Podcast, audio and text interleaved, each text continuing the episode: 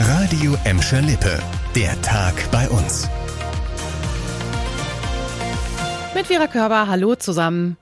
Bottrop muss die Corona-Notbremse ziehen. Das heißt, ab heute bleiben Einzelhandel, Büchereien und Museen wieder geschlossen. Shopping mit Termin und negativem Schnelltest wie in Gladbeck und Gelsenkirchen gibt's in Bottrop nicht. So will die Stadt die dritte Corona-Welle brechen, die seit einigen Tagen für steigende Infektionszahlen sorgt. Damit ist Bottrop aber auch die einzige Stadt im Ruhrgebiet, die nicht von der Testoption Gebrauch macht. Friseure und Geschäfte des täglichen Bedarfs sind von der Notbremse ausgeschlossen. Einzelhändler und Gastronomen können ihre Waren weiterhin zum Abholen anbieten.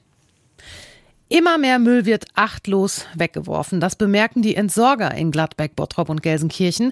Vor allem Fastfood-Verpackungen landeten in den vergangenen Monaten immer häufiger am Straßenrand.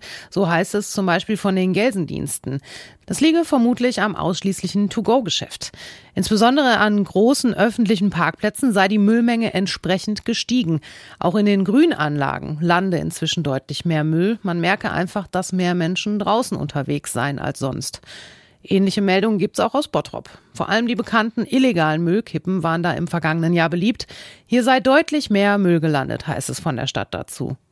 In Gladbeck gibt es eher weniger Probleme mit Müll als vielmehr mit Vandalismus. Um bis zu 30 Prozent haben die Schäden hier im vergangenen Jahr zugenommen. Als Grund vermutet der ZBG die Corona-Pandemie. Einige Menschen würden ihren Frust an Mülleimern, Spielplätzen und Bäumen auslassen. Gelsenkirchen wird zur Testkommune im Kampf gegen Kindergeldbetrug. Sechs Monate lang sollen die Behörden mit digitalen fälschungssicheren Schulbescheinigungen arbeiten.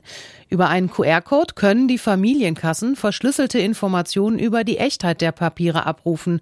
Laut dem NRW-Kommunalministerium würden kriminelle Familien sich oft mit gefälschten Schulbescheinigungen Kindergeld erschleichen. Die digitale Variante soll Abhilfe schaffen. Neben Gelsenkirchen werden auch Düren und Hornbad Meinberg im Kreis Lippe zu Testkommunen. Nach einem halben Jahr will das Ministerium Bilanz ziehen. Endlich mal gute Nachrichten vom S04.